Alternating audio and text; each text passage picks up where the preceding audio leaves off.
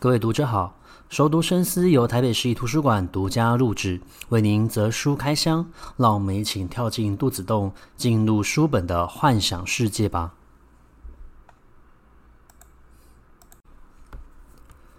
各位读者好，今天是我们熟读深思的第一个特辑。那为什么会有这个特辑呢？呃，就要说说我们最近的疫情。呃，自从二零二零年疫情紧张的关系，我们已经都没有办法出国门了。那么有些时候，我们就会拿起手机滑一滑，看看以前的旅游照片。刚好最近呢，就看到了在二零一九年的时候去大英博物馆旅行的一个记忆啊。当时候呢，我特别花了一笔十八英镑的的钱呢，去看了一个日本漫画特展。这个特展非常的有趣哦，它运用了一个故事，这个故事呢是欧美一个非常有名的童话故事，叫做《爱丽丝梦游仙境》。那我们知道，爱丽丝当时候呢是跟着一只兔子跳进了洞穴里面，展开了她奇幻的冒险旅程。所以呢，这个展览就运用了这个兔子洞来暗示我们，所谓的阅读啊，其实呢就是透过这样跳跃一个兔子洞的一个方式，进入到书本的幻想世界。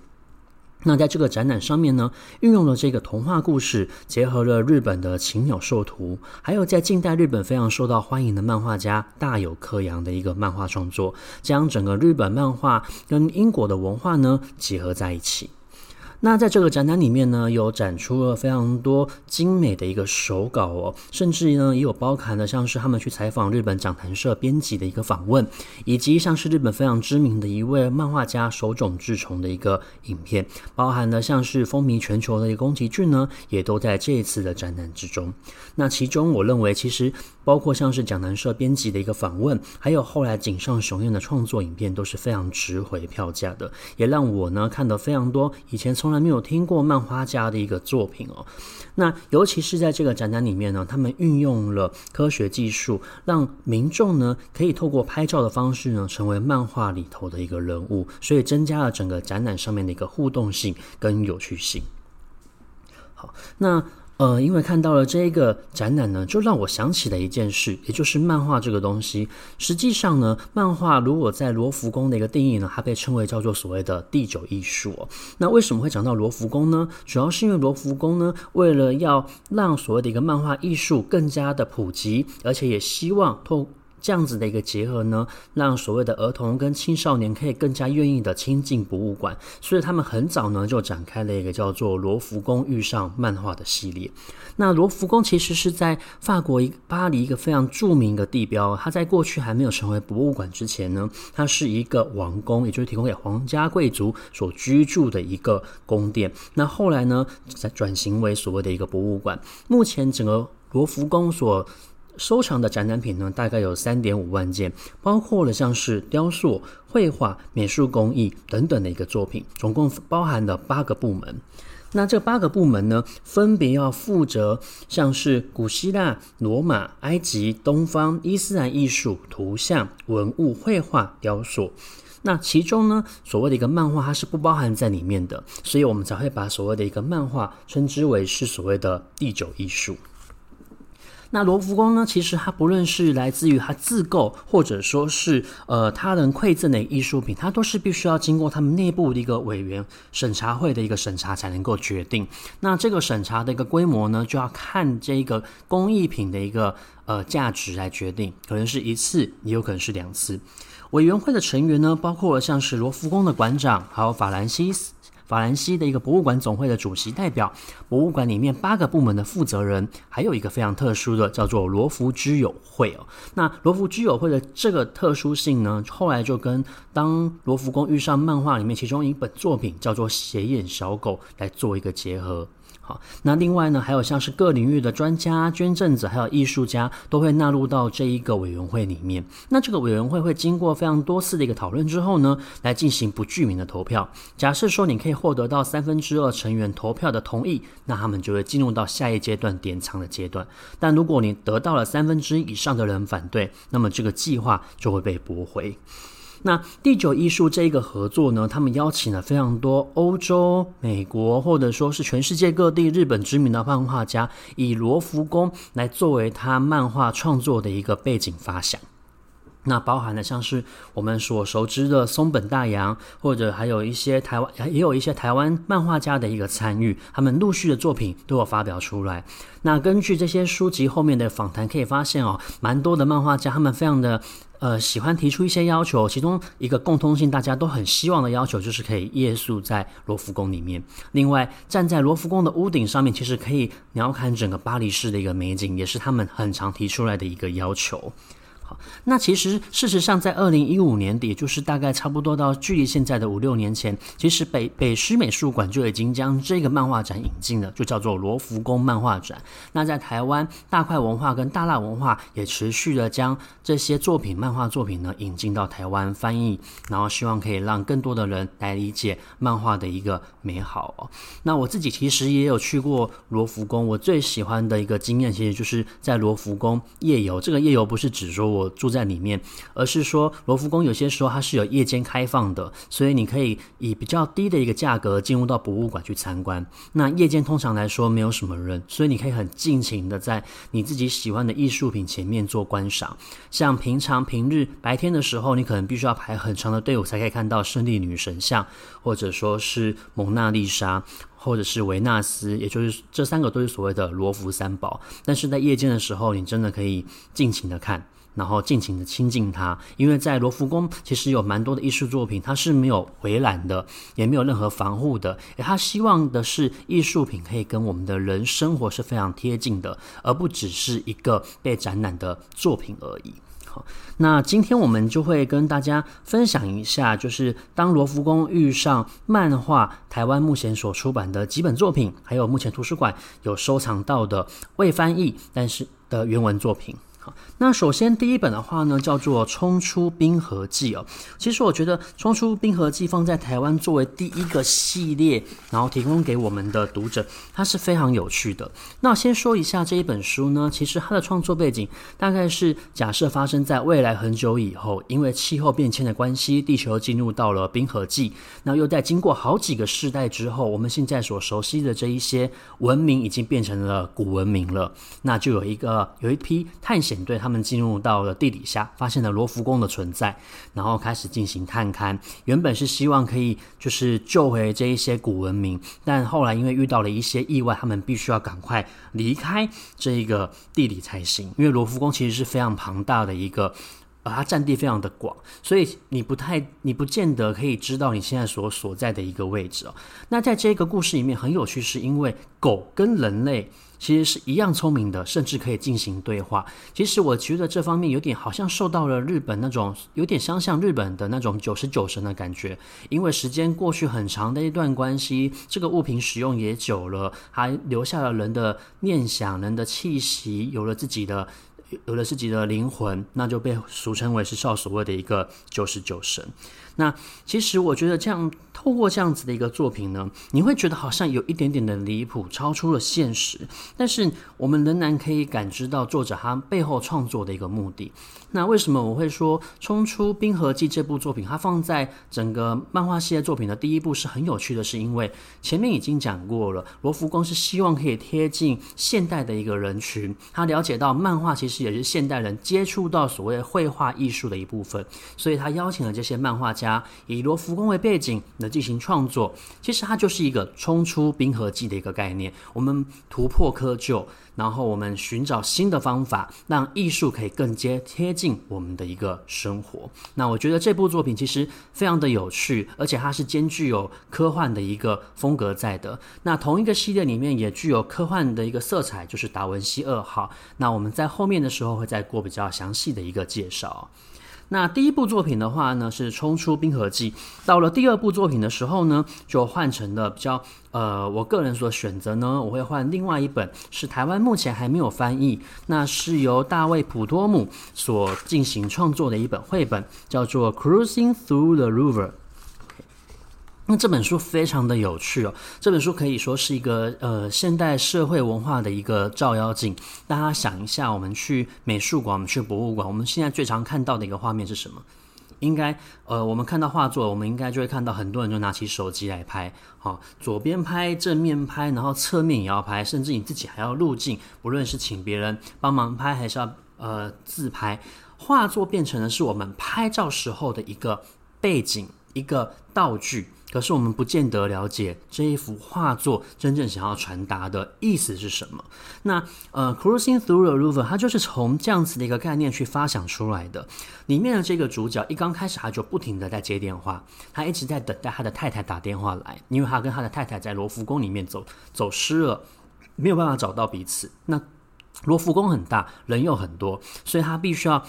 等待他太太的电话，或是他打过去，但是他太太的电话一直都不通。那别人打电话过来也都不是他想要找的一个对象。那透过这样子的一个方式，他去反映出在整个参展的过程之中，他去看展览的一个过程之中，周围人的一个反应跟变化。其实没有人是在乎你在做什么的。OK，那再来呢，他就进入到了，就是每一个人把所有的一个博物馆、美术馆去当成是自己拍照的一个场所，而没有真正去了解这个画作想要传达给我们的价值是什么、美感是什么。所以呢，他就拍下了非常多幽默讽刺的场景，然后把它绘制成图。最有趣的一个场景呢，就是连他自己主角本身都变成了别人拍摄的一个对象。那真的是我当时候看到的时候，真的哈哈大笑出来，我觉得太有趣了这个画面。那其中这本书我最喜欢的就是在中间呢，他们就去他去参观了非常多双人石雕，一男一女。那他透过这个双人石雕呢，去反映出现代情侣互动的一个方式，有可能是大家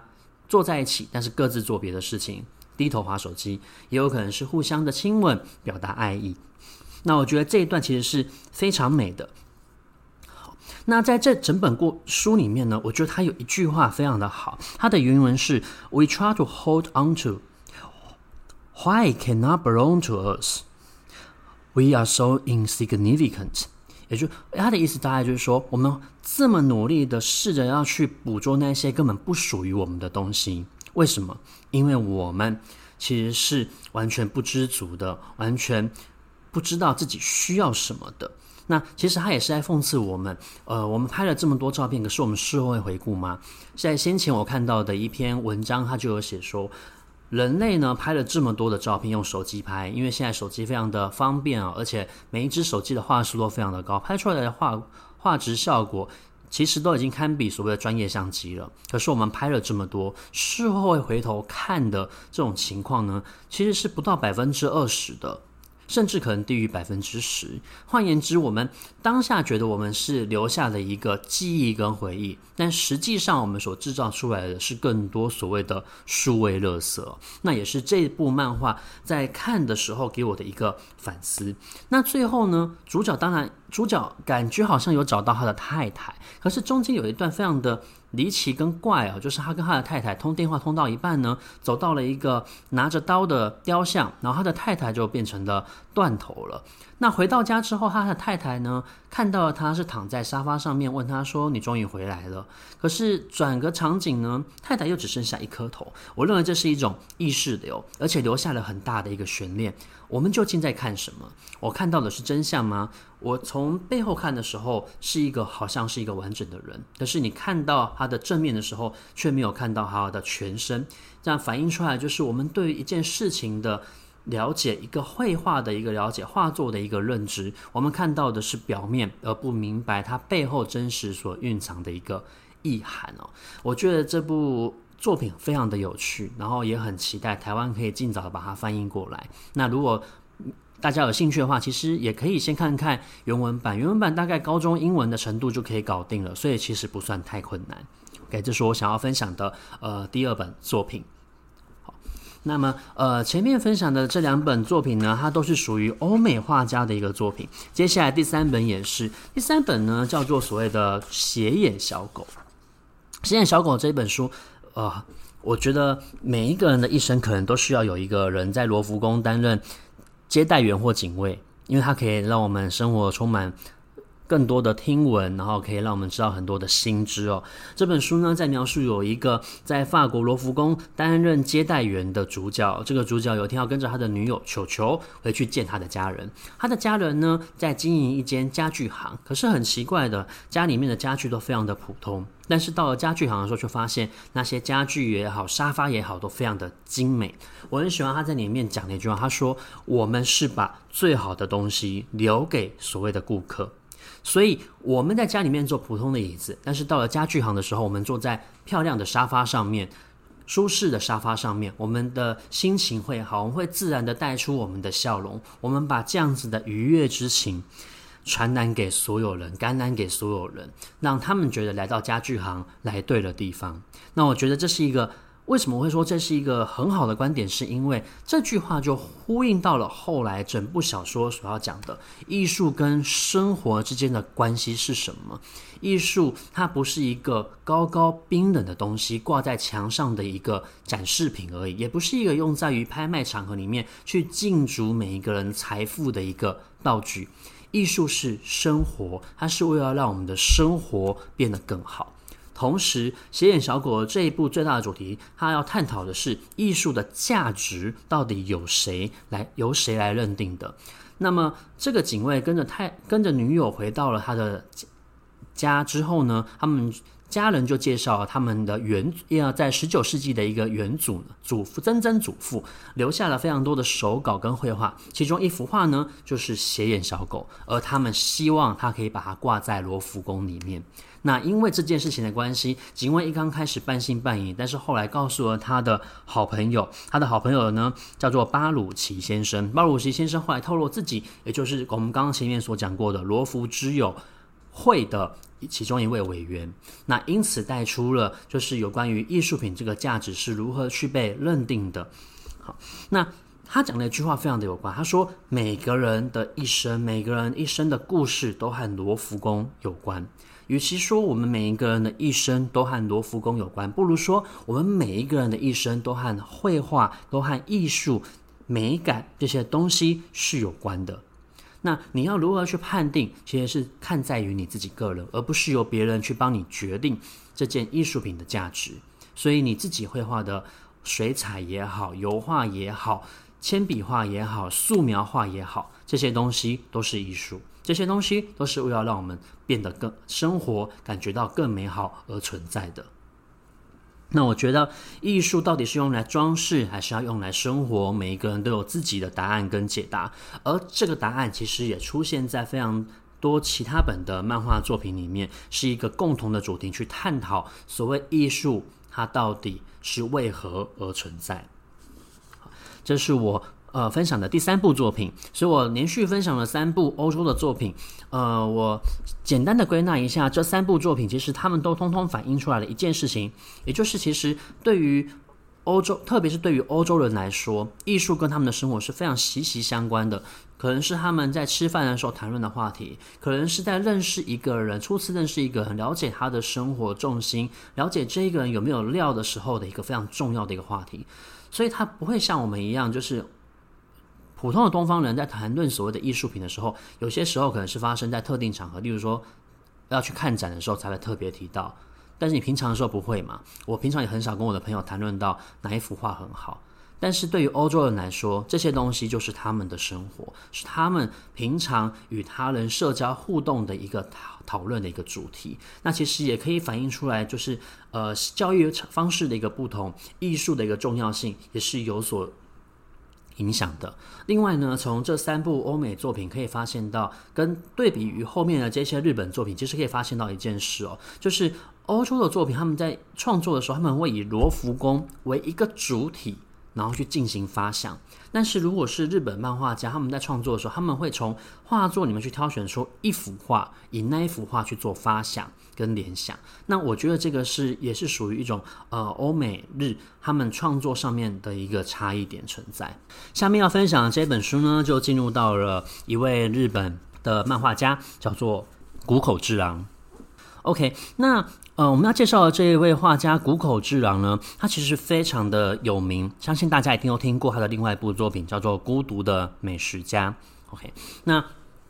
孤独的美食家》呢，主要就是在讲述这个主角，他通常都是一个人去吃饭，一个人点餐。那好好的享受这些美食之外呢，他也会去分享一下自己的想法跟看法，通常都是对于那一道食物为主。那换成呃，他翻拍成真人版之后，我觉得非常的过瘾哦，有点像是演员在演一个吃播 YouTuber 的一个角色，然后有非常多的一个内心戏。不过也有一些朋友看过之后觉得实在太孤独、太寂寞了，所以就不太喜欢这样子的一个作作品，有好有坏。不论不论如何，谷口治郎的作品在台湾的市占率其实是蛮高的哦。那其实他在世界也非常的知名。那这部作品在讲述什么呢？它主要讲述一位漫画家，他因为工作的关系呢，去到了巴黎。那去到巴黎之后呢，他有几天的时间可以自由观光。可是因为感冒生病的关系，所以后来只剩下五天的一个时间。他把这五天的时间呢，呃，三天五天剩下三天的时间呢，通通都用在呃参观罗浮宫上面。可是因为生病的关系，他的意识有点朦胧不清的，所以后来呢，就进入了一种半梦半半梦半醒的一个状态。那在半梦半醒的状态之间呢，他就看到了有一个女神在引导着他参观罗浮宫。这个女神呢，就是罗浮三宝的胜利女神，它象征的呢是罗浮宫的一个罗浮宫的荣耀。那我觉得这本书很有趣的是浅显。易懂，可是其实还有非常多很深的内涵，包括他与这些作家的一个互动，他如何引导出每一位画家的一个特色跟特性。例如说，它里面讲到了，嗯，一位艺术家叫做科洛，然后科洛后来又影响到另外一位非常重要的日本画家，叫做浅野忠。那从这两位画家的一个互动，可以发现到，他点出来了所谓的。呃，素描它是整个绘画的一个基本，因为你掌握了人体的形态，掌握了光线的一个变化，你知道如何去做，去捕捉到最纯粹的一个形体，进而你会影响到你后来从事所谓水彩画或是油画的一个创作。那我刚刚讲的其实是一个摘要哦，可是它透过绘画的方式，浅显易懂的方式，让你认识到这一点。也就是说，不论你今天是否具有所谓的美术背景，你在看这部作品的时候，基本上是没有任何的困难的。那我很喜欢在里面他所讲的一句话，他说科洛这个人，因为他忠实于描绘自然，所以才能够成为一个最自由的诗意风景画家。那么我由衷的喜爱科洛的画，而且深深的喜爱画家本人。那这段话出处是哪里呢？出自于一位日本的作家，叫做德富如花，他对于科洛的一个评价。那我事后也去找了科洛的画来看，真的确实非常的舒服。他的水彩画里面的光线也好，颜色也好，都非常的协调，看上去是非常的拟真写实，但实际上你会。在近看的时候，你就会发现，那又是一种不同的一个感受哦。那呃，科洛很擅长的去描绘树木的一个形体，那他也是用相同的一个方式去处理他的肖像画，所以其实他的肖像画也非常的闻名。那后面呢，谷口治郎所安排的这个主角，他又去到了范谷自杀前呢所居住的那个城镇，然后透过精神交流的方式呢，去跟范谷进行对话。这种种的一个安排呢，其实主角他都是一直在寻找我到底为什么要来罗浮宫。我并我并不是因为有时间，然后没有地方可以去，所以我就来罗浮宫，而是我有一个目的要来罗浮宫的。最后揭答案揭晓的时候呢，才会知道，其实他是在成实现他与他太太的一个承诺。那因为与他太太的一个承诺，所以他来到了罗浮宫，并且召唤出了这一些原本不可能经历过的事情。我甚至觉得，这所谓的胜利女神，这个胜利女神讲的是你召唤我而来的。其实我觉得这个胜利女神某一个层面。就是他的太太，精神上面的一个化身。那这部作品我觉得蛮有趣的，而且它是全彩，你可以看见谷口之郎的一个用色跟其他的画家是不太相同的。它相对来说，它颜色没有这么的饱满，较为沉一点点、暗一点点，可是十分的协调。那几乎可以说，可以把有些脏那么脏的颜色用得这么的好，其实是一种绘画的天分跟才华。那下一本书呢，也是一位日本的画家，非常的有名，叫做荒木飞吕彦。为什么说他很有名呢？因为荒木老师最有名的就是他的驻颜有术，长长长长春不老，很呃，不论是二十年前拍的照片，十年前拍的照片，甚至三十年前拍的照片，几乎都长得一模一样，所以可以几乎可以说是一个呃，不是美魔女，应该说说美魔男才对。那花木呃，花木老师最有名的一部漫画作品呢，就是鼎鼎有名的《JoJo 野狼冒险》。那这部作品非常的棒哦，因为它的整个他以所谓的一个夸张动作而闻名。你可以看到那一些人物跟角色，他们所做的动作都非常的夸张，可是肌肉非常的写实，然后很动作又十分的流畅，所以引起了一番的讨论和喜爱，而且是跨很多的一个世代的。那岸边露伴呢，就是在其中所出现的一名角色，他出现在渡王艇的那个章节里面。那这个人呢，是一个漫画家。而且他是一个畅销漫画家，他的创作能力非常的惊人。为原因为什么？因为他有一个替身使者。这个替身使者呢，只要一发动，他可以将人当成一本书翻开，了解到整个人的成长背景跟经验，还有他的思考逻辑等等的。所以这个岸边露伴的呃评价，大家对他的评价呢，就是他的人物刻画性非常的立体，写肉非常的真实。原因就是因为他是以真人来当做他的一个创作参考。那因为老师非常的喜欢这个角色，所以后来岸边露伴又陆续出了自要就单飞，然后出了自己的作品，像是岸边露伴一动也不动的漫画，然后还有以岸边露伴为主题的一个轻小说，那也有翻拍成戏剧跟动画。那我个人是很喜欢岸边露伴一动也不动的那一个漫画，那个漫画呢，除了有趣之外，它有一点点的猎奇哦。好比说里面呢，曾经就有发生过一个故事，这个故事呢，就是在。日本的山里面呢，有一个城镇，这个城镇呢是一个富豪村，那你必须要经过审核呢，才能够去，才能够进入居住。那由于编辑想要去买富豪村的土地，变成有钱人，所以他就邀请了岸边露伴一起去，顺便去取材。去了之后才发现，其实这是一个山神给人类的一个试验，你必须要符合所有的礼节，用哪一只手举起，另外一只手要放在哪个地方，全部都有，全部都是考试。那你只要考不过，你就失去了这个资格。如果你要再考，就必须要牺牲自己非常心爱的事物，可能是你家人的命，可能是你宠物的命。那最后岸边露伴是好不容易才带着编辑，然后逃过一劫，离开那个富豪村。另外还有一个故事也很棒，就是。呃，在发生在意大利的一个小镇，有一个人十分的有钱哦，但是呢，他就他有一天他就遇上了一个人需要帮忙，这个人很希望他给他一点食物跟水，但他就觉得如果你要获得任何的东西，都必须要付出，不能够毫无的一个付出就想要得到收获，所以他就逼迫这一个人要进行劳动，最后这一个人在死之前呢，就诅咒了这所有幸福的一切。那这个人呢，他就一直把这个诅咒放在心上，后来就飞黄腾达了。那在飞黄腾达很幸福的时候呢，他突然想起了这一个诅咒，所以他就安排了另外一个年轻人整形成他的模样，然后代替阿尔死。岸边路伴刚好进去了一个教堂，然后进入到一个告解室，那个人把他当成神父，讲了这段故事。当他走出告解室一看的时候，发现。因他而死的那两个人呢，现在已经变成了厉鬼，然后跟在他的身后，而且这一次呢是决定要二十四小时轮流监视他，不许他再耍任何的一个小动作。那我刚刚讲的这个意大利的作品，它是没有改编成日剧，但是有改编成动画。那这些动画或者说是戏剧呢，其实呃都可以在呃要需要付费的频道上面可以看，大家可以有需求的话，有想要的话呢，可以自己找来看看。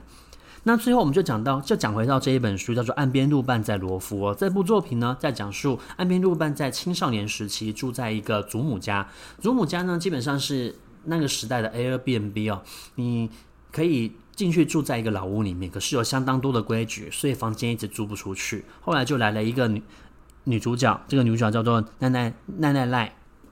那那赖赖呢，就好像对岸边露伴有一点情愫，就想要看他所创作这些漫画的一个原稿，还告诉了他一个故事。这个故事呢是发生在很久以前，有一个人叫做山村人左右卫门。山村人左右卫门是一个画家，有一天他就从千年古树得到了一种非常特殊的颜料，这种特殊颜料呢可以画出全世界最黑的一个黑哦。可是。呃，不论是在现代或者说是在古代，日本他们对于日本当地土地的一个树木保护是非常在乎的。所以你砍了千年古树拿到颜料这件事情呢，足以被处刑。那就在处刑之前呢，这个人就发下了诅咒，那就死去了。那他创作出了这一幅画，后来就夺走了非常多的一个人命，但我们那个时候还不知道。那后来岸边露伴把这件事情记在心上，记在心上之后呢，他就到了罗浮宫去，希望可以看到这一幅画。不料这一幅画呢，却是被放在一个已经弃置很久的废弃仓库，那引起了讨论。所以翻译员，然后还有负责绘画的一个部门的负责人，以及两名警卫就陪着他去。那他们就在仓库里面发生了非常多的怪事，他们看见了他们的先祖，他们死去的家人化成的幻影，那这些幻影呢，会夺走这些人的命，甚至连尸体都完全无法找到。那岸边露伴后来呢，是靠着自己的替身能力，强迫自己忘掉所有的一切，才有办法逃出那一个仓库。那在逃出仓库回到日本之后，他在进一步调查才发现，那一个他年轻时候所遇到的女生奈奈奈呢，其实是他的先祖。那他的先祖呢，其实就是跟这一个画家结婚，他很希望可以解除这个诅咒，所以才会找上他的后代子孙。那我很喜欢这部漫画的原因，是因为它的绘画风格。前面我们讲到谷口治郎的绘画风格，他是喜欢用一些比较暗的、比较饱和度没有这么高的颜色去画，但是呃。荒木飞旅院的创作风格是完全刚好相反，它的颜色非常的饱满，它甚至会用到一些荧光色，包括了像是荧光的绿色、OK 黄色、粉红色都会使用。可是它们配合起来非常的协调，再搭配上他所画的这些人物的一个效果，我觉得是很比较接近美式漫画的那一种风格，非常的独特。那我很推荐大家去借这一本书来看，或者自己买来看哦。那下一本书呢，同样也是日本的一位画家，也是我个人非常喜欢，然后很推荐的。这个画家呢，叫做松本大洋。那松本大洋，我最喜欢的漫画作品呢，是他的《烛光室》这部作品，在讲一个有狐狸脸的一个武士。那他在去年呢，在台湾呢，就发行了。另外一部作品，也就是这一部作品《罗浮宫的猫》。那《罗浮宫的猫》这部作品很有趣哦，在它的封面上面呢，有一只白猫。这只白猫呢，叫做雪子。为什么罗浮宫会有猫呢？就就要从它是一个王宫的时候说起。当它过去还是给法国贵族所居住的王宫的时候呢，他们养了非常多猫。后来呢，还是继续被留了下来，只是数量有慢慢的减少。那现代呢，有一只猫就叫做雪子。雪子这只猫其实应该是一个已经要进入到青壮年的猫，可是它具有一种非常特殊的能力，就是它可以听见画召唤它的声音，而且也会进入到画里面去，导致它的身体时间呢突然停止了。所以它虽然看起来像幼猫，可是其实它是一只成年猫了。那学子呢，它常常不遵守猫群应该要遵守的规矩，它常常在。不可以出现在罗浮宫的时期出现。那原本罗浮宫有帽这件事情呢，只有夜班警卫才会知道。但因为他出去的关系，所以就导致这件事情慢慢的曝光了。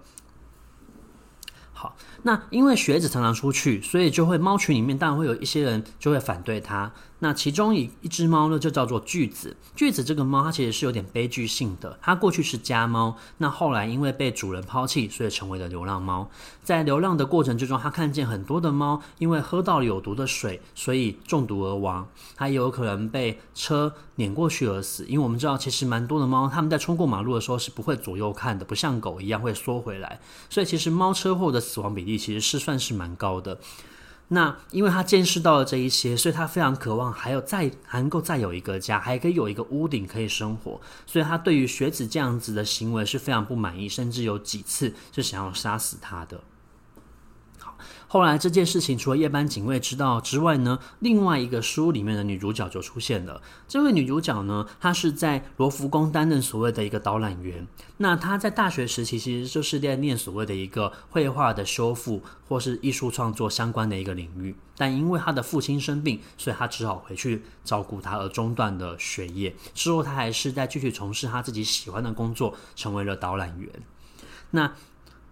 后来，女主角知道了，夜班警卫也知道了这些事情之后呢，他们觉夜班警卫又透露出了另外一件事，也就是他的姐姐阿妮塔。阿妮塔其实在小时候也进入过画里面。后来呢，他就进入画之中，再也没有出来过了。那不论夜班警卫。如何告诉他的家人这件事情，都没有人要相信他。毕竟这件事情听起来其实真的是算是蛮荒谬的，蛮蛮可笑的，不像是一个真实会发生的事情。但是夜班警卫相信了，年轻的警卫也相信了，女主角也相信了。他们决定去找出当时候阿妮塔最喜欢的那一幅画，因为那一幅画很有可能就是进入画的入口。后来他们找到那一幅画，叫做《爱的葬礼》。《爱的葬礼》这一幅画呢，它是来描述丘爱神丘比特的葬礼，里面有非常多的小孩，看场景看似非常的欢乐，却透露出一种哀伤，甚至有一种好像不存于人间的一个感觉。那这一幅画呢，在当时在画里面，它其实正在进行修复，所以他们就一起去找了那一位修复的大师，刚刚好就是女主角在大学时候的一个老师。老师也相信是有所谓的画的语言、画的声音跟进入画中世界的这件事情。后来猫进入学子就进入到了画里面去，成功见到了阿妮塔。他很喜欢画里面给他的。安静悠闲，要什么有什么，食物也非常的好吃，水果十分的美味，甚至还可以就是跟着阿妮塔每天都非常的快乐。可是他慢慢的想起，这不是他想要过的生活，这不是他就是可以待的地方。他也想要回去那个危险，但是有同伴、具有冒险乐趣的一个世界。所以最后回到了现实世界，也带回了阿妮塔本来预计想要在他的弟弟马歇尔，也就是那位夜班警卫。在十岁生日的时候，想要送他的一个怀表，证明那个件事情是真的，它真实存在过。那我觉得这本小说十分有趣的原因，是因为它就跟前面谷口治郎创作一样，也跟我们前面所讲过的荒呃荒木飞吕彦的岸边露伴在罗浮一样，他们都是从一幅画去进行发想、进行创作，然后人物会从画里面跑出来，这种。呃，超现实的奇幻的一个风格，其实也是日本文学里面经常会出现的。包括像是我之前在看铃木香布的时候，他所创作的《冬虫夏草》和《家守奇谈》，里面有一位主角叫做高堂，高堂很喜欢划船。那有一天他在湖上面划船，后来就再也没有回来过了。最后他出现的时候是一个鬼魂了，那么就是从画轴里面撑着一船，然后出来，从壁龛里面跑出来的。那另外像是村上春树的创作《刺杀骑士团长》，他其实也是一个相同的概念。那么，呃，最后我想要介绍的这部作品呢，是在最最近去年九月的时候呢出版的，叫做《达文西二号》，也是我前面所讲过，在目前台湾出版的系列里面具有科幻风格的一个作品哦。那达文西二号这个作品非常的有趣，它是发生在非常久远以后了，应该就是一五零九一年但那个时候，一五零九一，而不是一五零九哦。哦，OK，那很久以后呢，外星人攻击了地球，所以有一群人逃了出去，他们搭乘着文艺复兴舰队，那他们。想起来，在文艺复兴时期，最有名的画家、最聪明的画家，甚至有很多读者说他是斜杠特色的一个画家，就是达文西。他们决定要去罗浮宫的每一幅画里面去寻找是否有达文西的基因，把这个达文西的基因复制出来之后，复制出达文西二号，然后希望他可以发明出足以摧毁外星人舰队的武器。所以呢，整个故事呢，大概就是这个样子。那所以他们就从圣母子与圣安妮的这幅画里面抽取出细胞，然后培养出他。达文西二号一刚开始，他就在问我的父亲是谁，我的母亲是谁。那接下来他才了解到，原来自己是一个复制人，而他的工作就是必须要制造出精美的武器去摧毁外星人舰队。那这一部作品它很有趣，是因为它把真实存在的达文西跟幻想中的达文西两个互相的。呼应，包括像是达文西其实是一个私生子，那在当时候私生子他没有办法接受特定领域的一些教育，所以他就跑去了画室学习，展露出他绘画上面的一个天分。那后来也展露出来了他在科学研究、数学领域，甚至在建筑方面的一些天分。简单来说，他就是那一个世代的天才哦。可是像这样子这么聪明的一个达文西呢，他就一直在想光与影。光与影是一个画家，他们最刚开始在创作的时候会去做观察的。你要让一个物体有立体性，你就要画出它的阴影。除了空间上面的一个改变之外，轴度上面的一个改变之外，所以他一直在思考的光与影是对立的，是互存的，是共生的，是共存的一个关系。那在中期呢，他就讲到了一幅画，很有名的一幅画，达文西的最有名的一个作品之一，也就是《最后的晚餐》。我们知道《最后的晚餐》呢，这一部作品它是从所谓耶稣基督的一个故事里面说起的，也就是最在基督他吃了最后一顿晚餐，隔天他就遭遇不测了，而出卖他的人呢，就是鼎鼎有名的一个犹大。那达文西在这个作品里面呢，作者就将达文西比喻为犹大，他。呈现出来的达文西的那个那一面性格是，他追求成就，他追求更多的一个进步，为了要得到这些进步的一个可能性，即使他成为恶魔也不在乎，他倒向有权力的一方，倒向有权势的一个一方，所以他其实是一个犹大，他不坚贞，他也不忠贞，他不是一个忠诚的信徒，他所有的一切是为了什么？他所有的一切其实是为了进步，是为了追求文明更好的一个发展。那所以他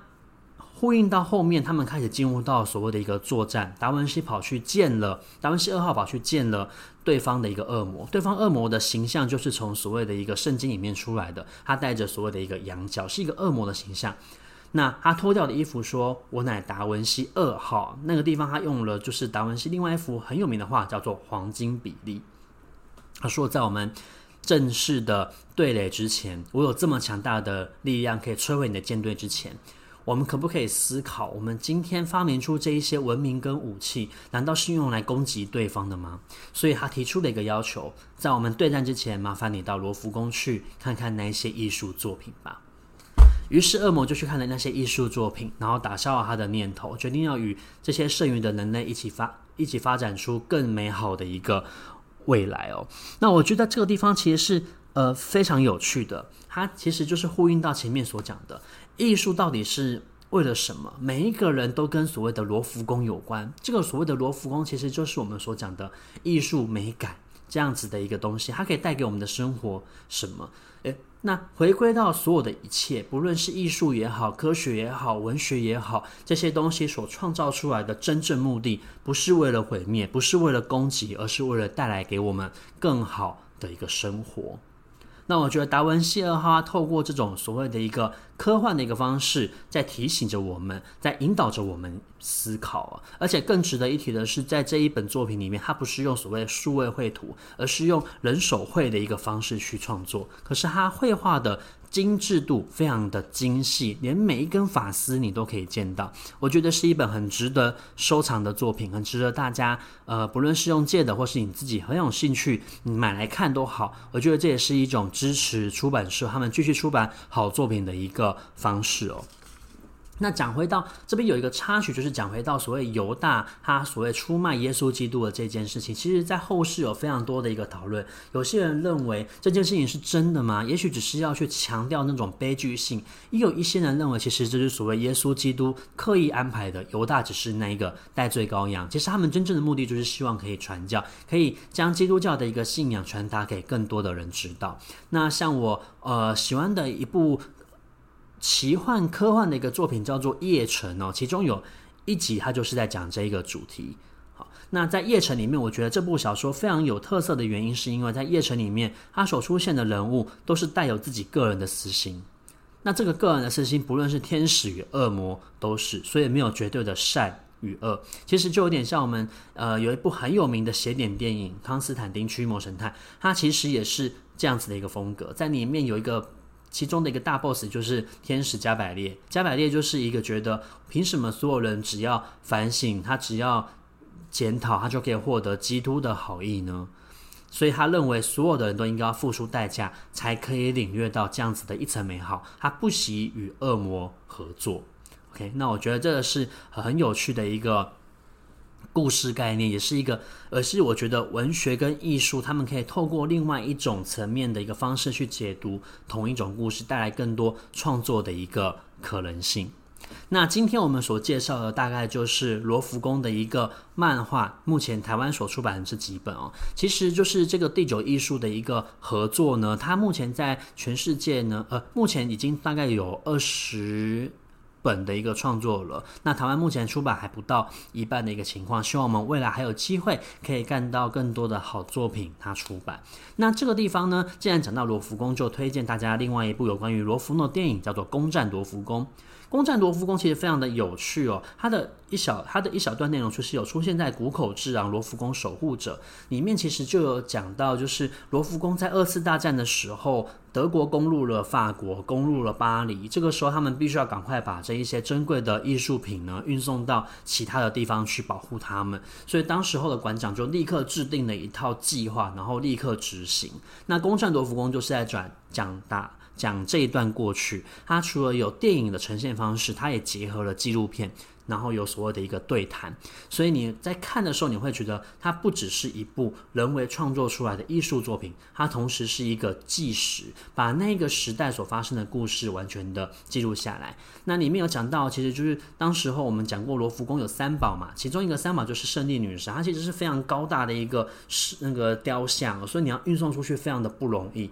那他们在运送出去的时候就遇到了电线，卡到电线，差点就是。雕像毁，然后也会毁掉整个全市的电力设施。那好险是透过一番协商，电工的一个帮忙，才解决了这个问题。那他们在后续的撤退计划里面就制就制作了更严谨的一个计划，包括会去计算就是天线的一个高度、电线的一个距离哦，去避开这一些危险。那以上呢，就是本期熟读深思的内容。我们为您开箱有关于当罗浮宫遇上漫画这样子的一个第九艺术的一个作品。那我们也期待呢，有更多的读者可以跟我们一起分享好书，给予我们回馈。也欢迎你订阅我们的 Podcast 的一个节目。那如果有更新的消息呢，也会出现在我们台北市图书馆服务站的粉丝页上面。今天的节目内容就到此结束，那么我们下次见，拜拜。